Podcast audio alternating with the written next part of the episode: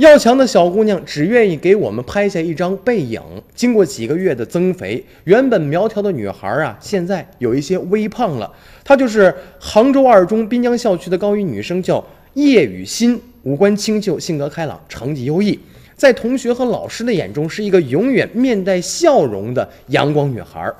可最近啊，很多小伙伴发现他不对劲儿啊，这个小叶的招牌笑容不见了，变得沉默寡言了，人也胖了不少。放学以后，不是温习功课，而是自己来到操场上跑圈儿，一副心事重重的样子。一打听，这背后啊，还隐藏着一个心酸的故事。我爸爸病了，急性淋巴细胞性白血病，我要给他捐献骨髓。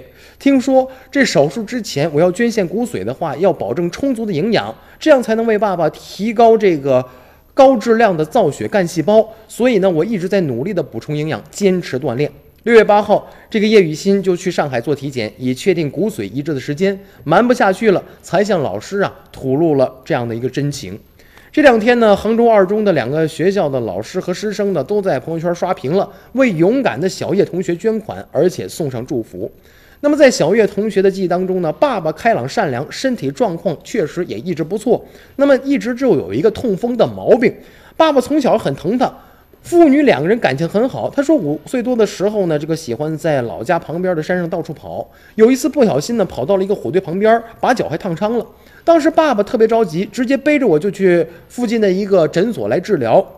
那么医生呢，给我配用了一种这个烫伤药，效果还不错，还叮嘱爸爸说服药的时候呢，不能让水烧开了，要不然没效果了。所以说爸爸妈妈呢，就一直在床边守着我，给我服药。